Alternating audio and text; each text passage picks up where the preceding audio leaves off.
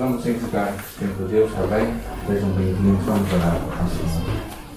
Nesta manhã nós te agradecemos o teu amor por nós e, e oramos que tu fales ao nosso coração, que nos possas libertar de qualquer coisa que esteja a perturbar a nossa alma, o nosso coração nesta manhã e que nos dês a capacidade de receber de Ti tudo o que Tu tens para nós nesta manhã. Que nós recebamos de Jesus a Sua palavra, o Seu amor, a Sua graça abundante. E por isso, Senhor, nós olhamos para Ti agradecidos nesta manhã, o Teu amor por nós. Amém. Amém. Eu não sei quantos de vocês se lembram de alguns episódios menos bons quando vocês eram miúdos, em que a vossa mãe normalmente és mais que apanham, vos apanhou a fazer alguma coisa que não devia. Alguém se lembra? Mas eu lembro de uma altura em que eu tinha os meus, não sei que idade tinha, mas parti um vaso. Um daqueles jarros que a minha mãe tinha, que ela gostava muito, aqueles, aqueles floreados. E fiz uma coisa que todas as crianças sabiam que, era, que funcionava sempre, era colar com cuspe. e colei com cuspe. Natural foi que a minha mãe, quando chegou e pegou no, na taça, ela ficou com uma parte das normas. Não sei como é que aquilo aconteceu. Supostamente devia estar colado, né? Mas pronto, foi nesses episódios que eu não me esqueço. Né? A minha mãe é, era, era de gancho, não é? Como dizemos em português, não brasileiros têm esta expressão, mas certeza que percebem, não é? Ela era de gancho, ela não, não, não, não se brincava muito com ela, não é? E, e também me lembro de um, outros episódios que eu não vou contar agora para não ser mau exemplo para os meus filhos, não é? Mas certamente é das coisas que nós não queremos ser apanhados desprevenidos, não é? é? não é? Se calhar já fomos apanhados desprevenidos, até pela polícia, não é? Não sei se aconteceu com alguém estas últimas semanas. Bem, é, eu não vou contar alguns dos meus episódios que não foram tão bons assim, não é? Mas nós estamos a acompanhar, desde há duas semanas para cá, a ida até à cruz de Jesus, o caminho da cruz. E uh, o, o, episódio de hoje é um episódio muito interessante, porque é um episódio em que Jesus, depois. Hoje estamos a celebrar já agora? Domingo? Ramos. Ramos. E porquê que é Ramos? Porque. Não é porque, não é porque os afilhados levam o ramo à madrinha. Não é isto. É porque na altura em que Jesus esteve aqui na terra e ele foi recebido em Jerusalém com ramos colocados naquela, naquele corredor enquanto entrava na cidade de Jerusalém. Mas depois do domingo de Ramos, passados dois, três dias, eh, eu creio que foi na terça-feira da Semana Santa, Jesus deu uma grande, um grande discurso. E é esse discurso que hoje vamos ver. Estamos no domingo, podemos ir até terça, ok? Assim cumprimos o, os dias de Jesus. Mas são, são ensinos tão interessantes que eu gostava de ler. E claro, não vamos ler tudo, e também às vezes eu sinto-me um pouco mal, às vezes, em fazer estes panoramas, mas achei que valia a pena fazermos isto. É o que a Bíblia chama de sermão profético. É o sermão em que Jesus fala, não da sua vinda naquela altura, porque ele tinha falado, lembra-se que eu falei ainda há pouco tempo atrás, há duas semanas atrás, Jesus ia preparando os seus discípulos que ele iria para a cruz e que depois iria morrer e ressuscitar. Mas de repente Jesus vem com outro discurso muito estranho. E é esse discurso que hoje vamos falar. E encontramos no livro de Mateus, capítulo 24 e 25. Ah, e lá no, no, capítulo 24, versículo 4 até 14, eu vou ler ah, para, para que nós também benefício do pessoal que está lá em casa. Está bem? Mateus 4, 24, perdão, 4 e 14. Acautelai-vos que ninguém vos engane, porque viram muitos em meu nome, dizendo eu sou o Cristo, e enganarão a muitos. E ouvireis de guerras, rumores de guerras. Olhai, não vos assusteis, porque é mistério que tudo isto aconteça, mas ainda não é o fim. Porquanto se levantará nação contra nação, reino contra reino, haverá fomes e pestes e terremotos em vários lugares. Mas todas estas coisas são o princípio das dores. Então vos vão entregar para seres atormentados matar-vos-ão. Sereis odiados por todas as nações por causa do meu nome. E nesse tempo muitos se escandalizarão e trair-se-ão uns aos outros, e uns aos outros se odiarão. E surgirão muitos falsos profetas, enganarão a muitos. E por se multiplicar a iniquidade de muitos, o amor de muitos esfriará. Mas aquele que perseverar até ao fim, esse será salvo. E este Evangelho do Reino será pregado em todo o mundo, em testemunho a todas as nações, e então irá o fim. A minha proposta do que eu vou falar hoje não é necessariamente vos mostrar o que eu acredito, que a vinda de Jesus está próxima, muito próxima. A restauração da nação de Israel, o conflito palestiniano, a globalização e o controle mundial são sinais que os tempos finais da vinda de Jesus estão próximos. Mas o que eu gostaria de ver mais convosco era compreender porque esta mensagem, porque a vinda de Jesus, como é que eu devia viver à luz desta vinda, o que é que isto deveria provocar em mim. Porque é que Jesus trouxe esta mensagem? E por isso eu gostaria, basicamente, de, de falar de quatro ideias-chave que Jesus traz aqui neste sermão profético de Mateus 24 e 25. A primeira delas, que nós acabamos de ler, é que o amor de muitos vai esfriar. Significa isto? Significa que muita gente irá de alguma forma virar as costas ao amor que teve por Jesus. Aqui diz: Mas por se multiplicar o pecado, o amor de muitos esfriará. Mas aquele que perseverar até o fim, e esse será salvo. Uma chamada para nós não pararmos de amar a Jesus. Uma chamada para Jesus continuar a ser ah, importante na nossa vida. Porque, na verdade, não importa somente começar bem, convém terminar bem. Eu não sei, eu quando era miúdo, eu gostava de correr. E na altura, a dada altura, eu fiz algumas competições, não é? E, eh, e todos, toda a gente começa quase sempre bem, com muito gás. Mas de repente vai sentindo a dor, é? chama-se a dor de burro, que é em Portugal, não sei se funciona em outros países. Aquela dor que dá de nós fazermos um esforço e nós estamos, se calhar, devidamente preparados. E há muita gente que começa muito bem com Jesus e, e quer avançar, mas não percebe que a caminhada com Jesus não é uma caminhada de 400 metros, é uma caminhada, uma maratona que todos nós temos na nossa vida. E por isso é muito importante nós alimentarmos o amor que temos por Ele, não é? As mulheres que se calhar mais do que homens gostam de plantas, podem ir ao horto, qualquer horto, escolher a melhor planta que vocês possam ver lá. Mas digo-vos uma coisa, mesmo sem saber muito de plantas, se vocês não alimentarem a planta, ela vai morrer. E há muita gente que pensa que faz uma decisão por Jesus, decide segui-lo e é tudo, mas esquecem-se que é importante nós alimentarmos esse amor por Ele. Precisamos de estar continuamente a lembrarmos a nós mesmos e aos outros à nossa volta que nós temos que alimentar este amor, nós temos que, que alimentar este relacionamento, temos que verdadeiramente valorizar o que Cristo é para nós. É? é? tal como quando nós é, possivelmente namoramos e achamos que a nossa, a nossa futura esposa é a mulher mais bonita do mundo, não é? E, e, e acreditamos nisso piamente e casamos com ela e quando ela vem, não é? Vestido, ela vem, parece um anjo a chegar, não é? Mas os anos vão passando, não é? E os anjos vão se transformando. E nós também. E, e a questão é se tu e eu não alimentamos um amor autêntico, não é? Quando vierem os dias menos bons, não é? Em que os anjos não se veem porque os nossos olhos vão ficar um bocado esvaziados, se calhar, não é? Ou porque o nevoeiro é muito grande. Nós. É importante, o amor tem que ser alimentado. E o amor por Jesus também. É? Precisamos de acordar de manhã e, e olhar para Ele e dizer que o amamos. É assim que a vida se faz. Não é dos grandes momentos, mas também é de muitos pequenos momentos que nós temos que marcar a nossa vida.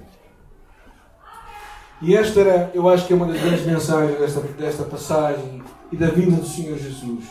Para tu e eu não pararmos de o amar e alimentarmos um amor autêntico por Ele a cada dia, continuamente. Jesus fala muitas parábolas aqui, não vou ter tempo de as ler todas, como devem imaginar. Mas é interessante, Jesus mais à frente neste capítulo diz assim: daquele dia da hora ninguém sabe a hora em que ele vai voltar. Estamos a falar do versículo 36 aí. e até o versículo 42 a 44. Nem os anjos no céu, mas unicamente o meu Pai. Vigiai, pois, porque não sabeis a hora em que há de vir o vosso Senhor. Mas considerai isto. Se o pai da família soubesse que a vigília da noite haveria de vir o ladrão, vigiaria e não deixaria minar a sua casa. Por isso, estáis vós apercebidos, porque o Filho do Homem há de vir na hora em que não penseis. Uma das coisas que fazíamos no serviço militar era vigiar o quartel. E havia tempos na noite em que são, por exemplo, mais difíceis. Temos mais tendência para adormecer. Mas lembro-me particularmente de um episódio em que nós tínhamos a nossa semana de campo e tínhamos que fazer, uh, por isso tínhamos um, uma série de propósitos para alcançar. Tínhamos que conquistar um certo lugar. E também tínhamos o nosso inimigo. Não é? não era virtual, era mais ou menos real, não havia balas reais, mas eles eram o nosso inimigo e procuravam combater-nos a nós de forma a causar mortes no nosso pelotão. Bem, escusado dizer-vos que no final nós ficamos com mais mortes do que vivos. Nós temos 25 e morreram 20, 28 pessoas, não é? Daqueles episódios. Porquê? Porque houve uma dada altura em que nós estávamos a, estávamos a caminhar, é? E de repente, sem contarmos, sem contarmos, sem contarmos, fomos, fomos apanhados por eles. Jesus conta esta história muito interessante que fala que a sua vinda virá quando ninguém está a contar, como o ladrão da noite. Uma história curiosa de Pompeia, se calhar você já viu algum filme sobre, sobre Pompeia, sobre o vulcão de Pompeia, em que, em que um vulcão houve uma erupção durante a noite e todo aquele lugar foi foi varrido pelas cinzas. E o que vocês veem ali são pessoas que naquela hora estavam a dormir. Ah, realmente são pessoas autênticas que ficaram vulcanizadas.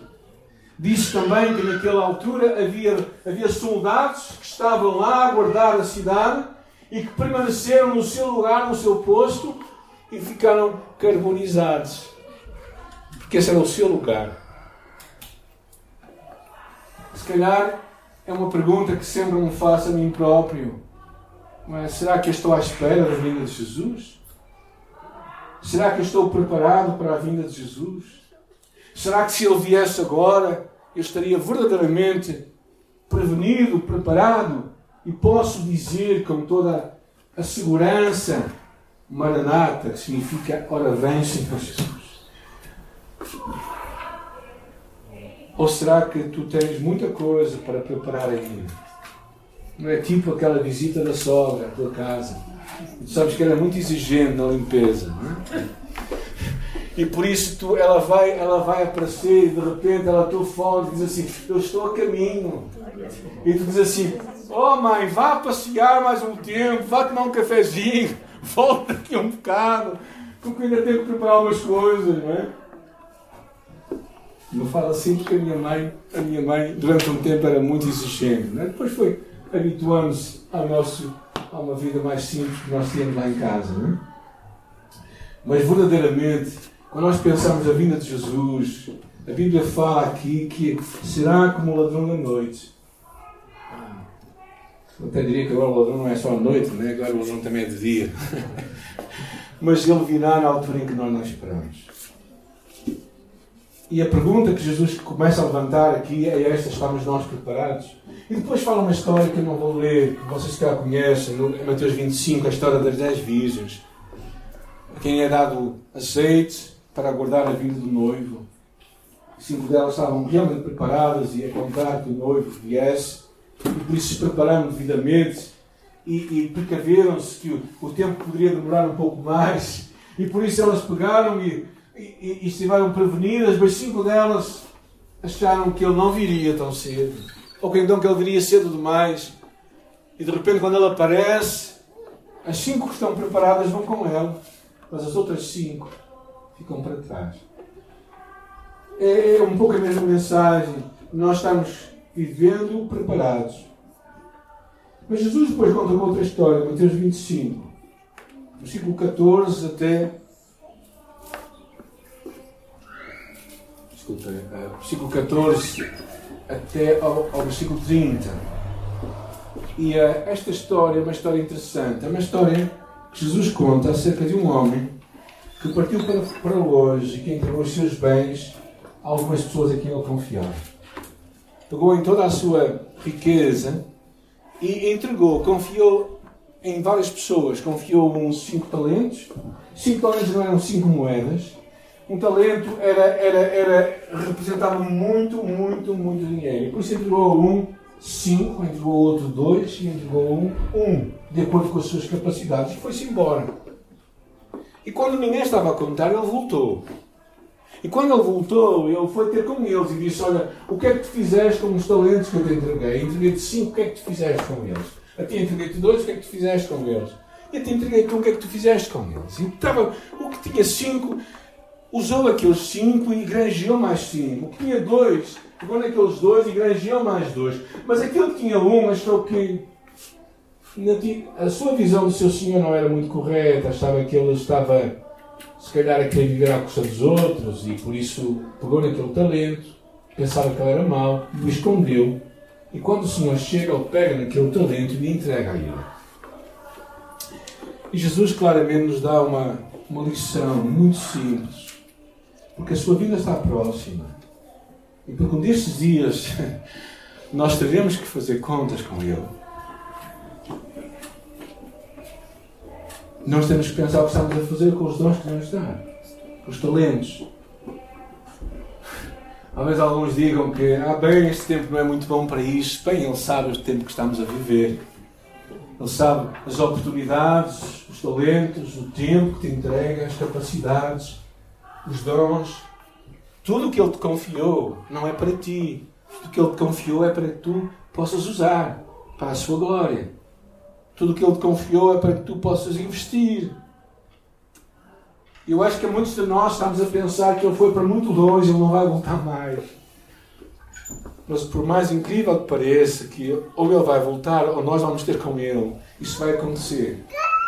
De certeza, gente. Ninguém de nós fica aqui para semente. Nós vamos encontrar Jesus.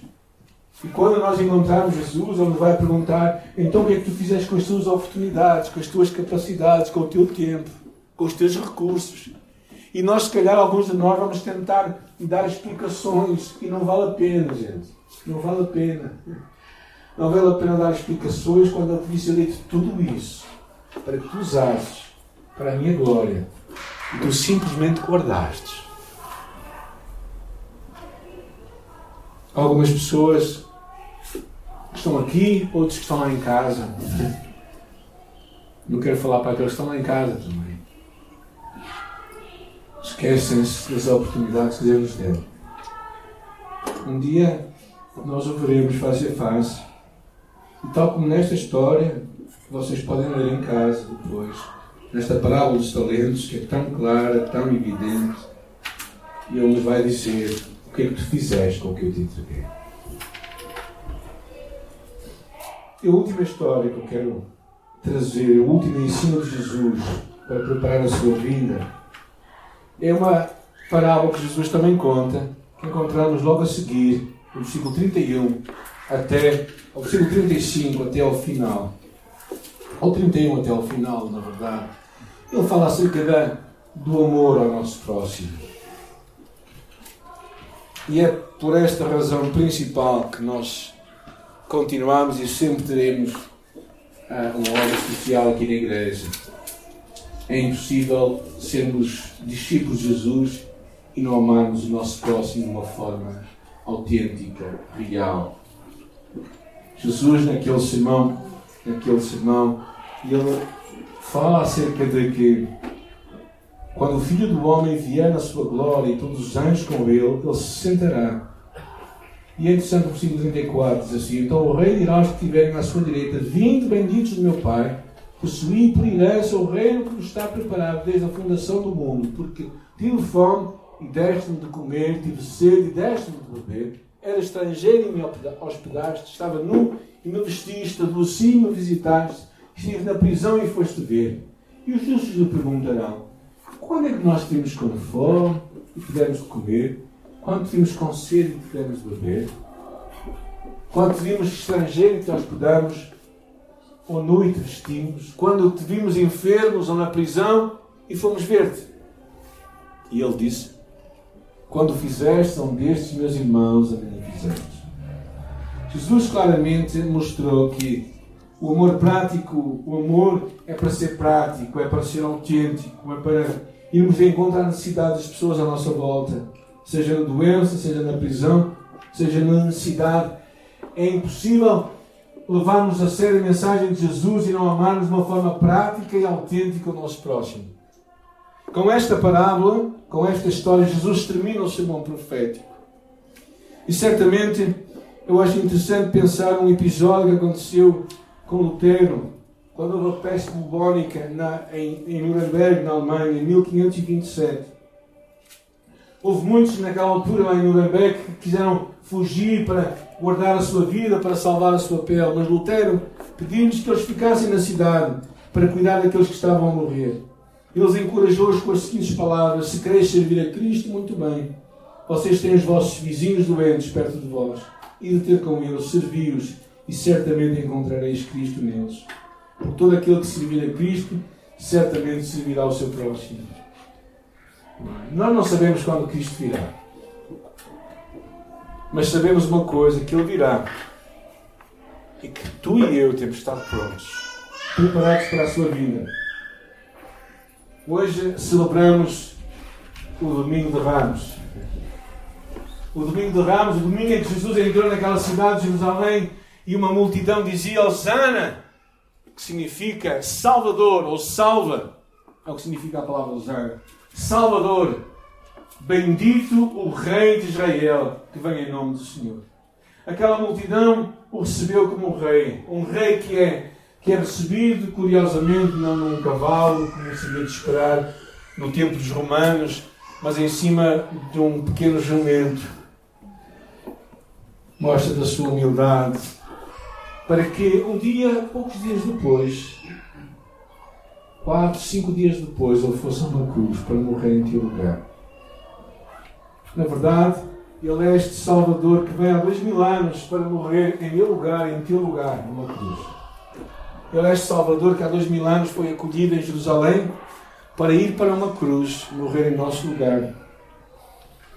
E, eh, mas uma coisa é certa: ele em breve voltará outra vez. Ele voltará para reinar. E nós estamos neste episódio de tempo, nós estamos neste, neste gap, neste intervalo de tempo.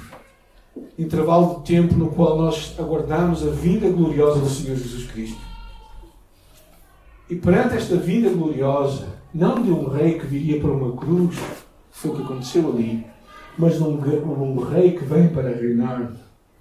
Certamente há estes desafios grandes para ti e para mim. O primeiro deles é que nós não paremos de amar e desenvolver um relacionamento de intimidade com Jesus, um relacionamento em que o amamos cada vez mais, um relacionamento no qual nós crescemos neste amor, nós crescemos nesta intimidade com Jesus. Eu sei que às vezes nós, nós quando olhamos para a Escritura, lá no livro do Apocalipse, fala, falando a uma igreja, dizendo que eles abandonaram o primeiro amor. E às vezes nós acomodamos dizendo assim, pois é, as pessoas amam a Jesus, mas depois, quando vão avançar na sua fé, parece que o deixam de amar. Mas não devia ser assim, não pode ser assim. Mas no meu relacionamento, muito honestamente, hoje, eu amo muito mais a minha esposa do que amei há 10 anos atrás. E às vezes eu penso que a vida é mesmo assim que os dias nos preparam para os tempos do futuro.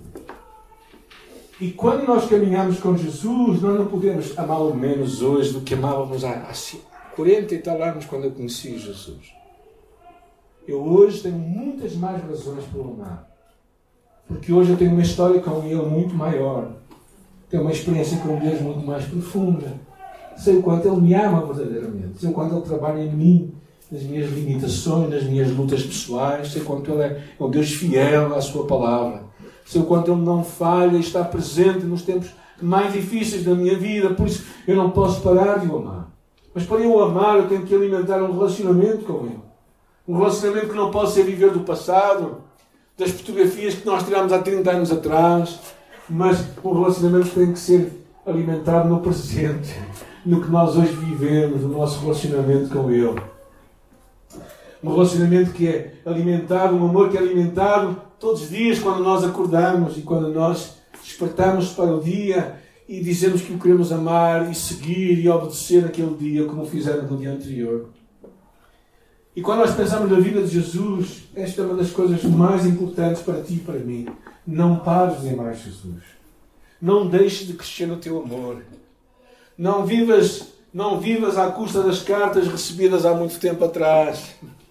Eu ainda tenho cartas recebidas pela minha esposa quando estava no serviço militar. É? Mas eu, eu não vivo à luz daquelas cartas de há 35. Não, 35 não, de há 40 anos atrás.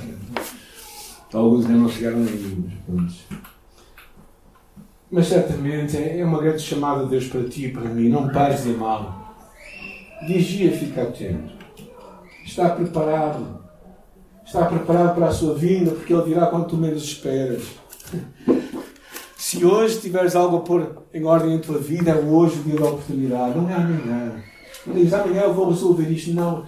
Propõe no teu coração resolveres hoje. É. Nós portugueses temos um, um vício, acho.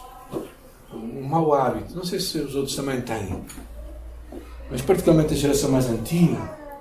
Quando alguém ficava com uma coisa ruim, como nós dizemos, quando alguém ficava com algo em que a pessoa ia morrer, nós optávamos por não dizer nada à pessoa. Achávamos que, que não dizer nada iria poupar a pessoa. Não sei. A cultura no passado era, era assim em Portugal. Os mais antigos ainda mais ou menos gostam de, de cumprir isso. Não é? eu, eu, não, eu não concordo. Eu sou português e não concordo. Eu acho que as pessoas precisam de se preparar para o dia, seja ele qual for. Eu nunca me esqueço com o meu pai, quando eu fui com ele ao IPO e, e eu acompanhei nas últimas consultas que ele teve. E depois daquela consulta estava cheio de, de entusiasmo, à espera que tivesse boas notícias. E ele perguntou-me: Ó oh, Paulo, oh, Paulo, eu vou ficar melhor, não vou? Eu olhei nos olhos dele. Então foi a coisa mais difícil que aconteceu na minha vida com ele. Ele disse: O pai vai morrer. Por isso, prepare-se, pai. Põe em ordem a sua vida. Põe em ordem o seu coração. Eu acredito nisso. Acredito que não temos que esconder nada a ninguém. A vida é repleta de momentos assim.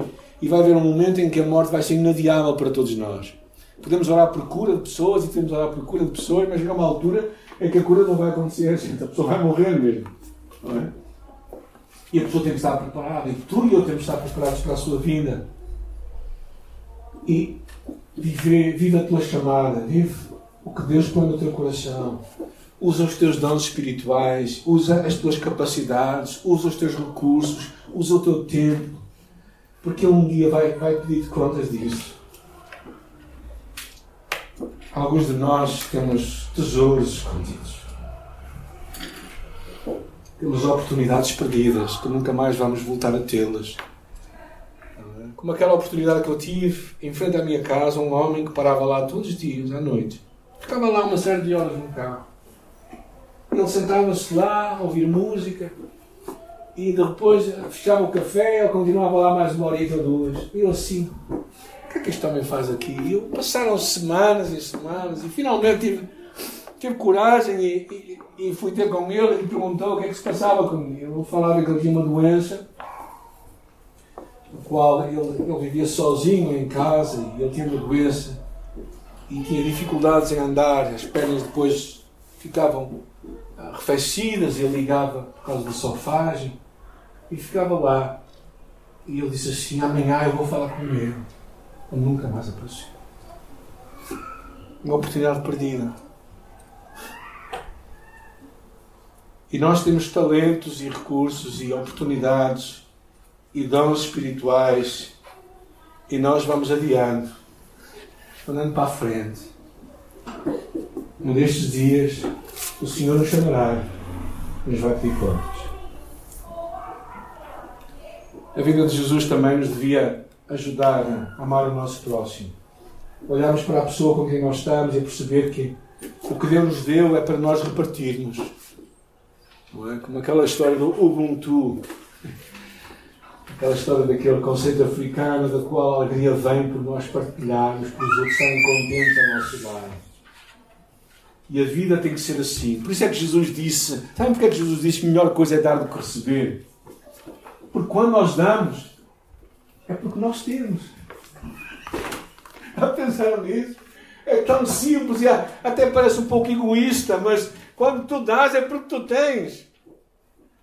Quando tu dás é porque tu tens. E se Deus te confiou, seja o que for, é para tu repartires, para tu sentires a dor do próximo, sentires a dor daquela pessoa que está ao teu lado, que é o teu próximo.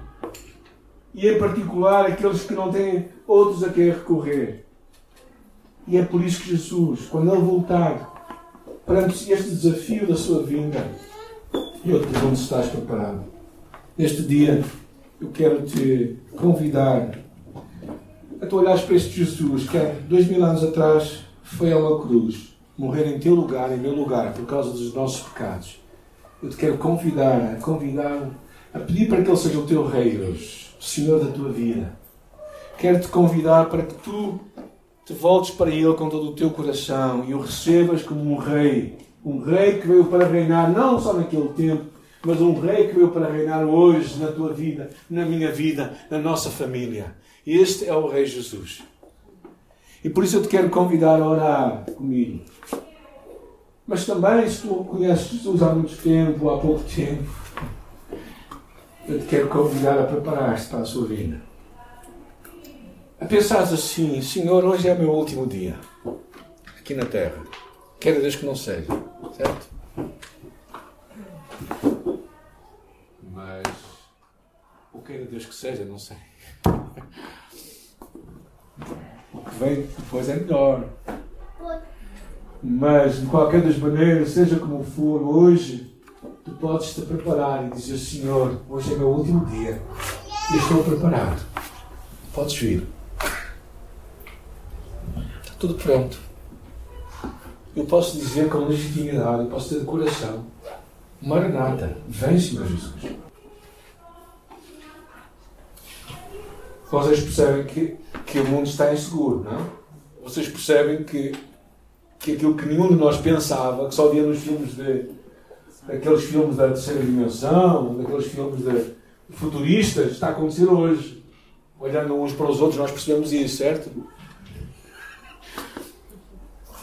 Porquê? Porque verdadeiramente o mundo é um mundo global, no qual a vida não é mais segura não há um lugar onde tu podes ficar escondido de ninguém. Toda a gente sabe onde tu estás. Mas o que é importante é que Deus também sabe onde tu estás. E Ele te ama. Esta mensagem não visa colocar medo em ninguém. Esta mensagem visa mostrar o amor de Deus por ti. Porque o medo não traz amor. Mas o amor produz mais amor. Por isso, ao falar da vinda de Jesus, não, o que move falar dela não é o ter medo. Ele não um medo da sua vida. Se ele viesse agora, eu estava preparado. Mas o que move falar da sua vinda é o amor que ele pede de ti e de mim. Por isso eu quero orar contigo. Se tu nunca entregaste a tua vida a Jesus como teu Senhor e Salvador, eu quero convidar-te hoje a orar comigo. Abrir o teu coração para Jesus. Não é seres parte da nossa igreja. Isso é a coisa menos importante mas é seres parte de um daqueles que segue Jesus Cristo.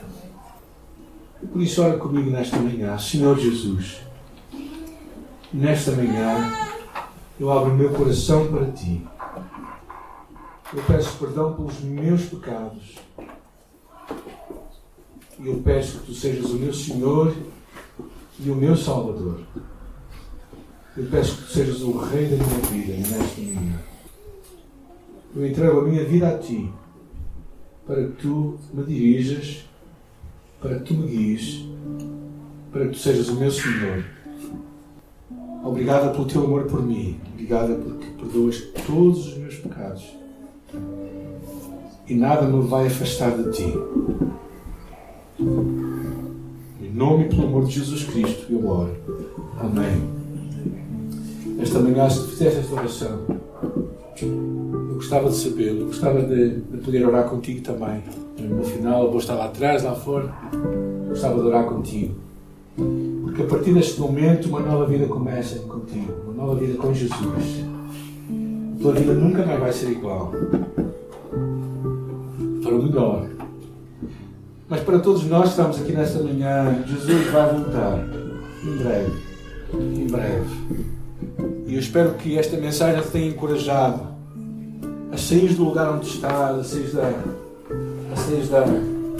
desculpa a expressão, da pasmaceira, da letargia, se calhar, de estares a, a nadar, não é? Como uma rã num tacho que está com uma panela a aquecer. Mas faz vivo o que Deus tem para a tua vida. Abraça o que Deus tem para ti.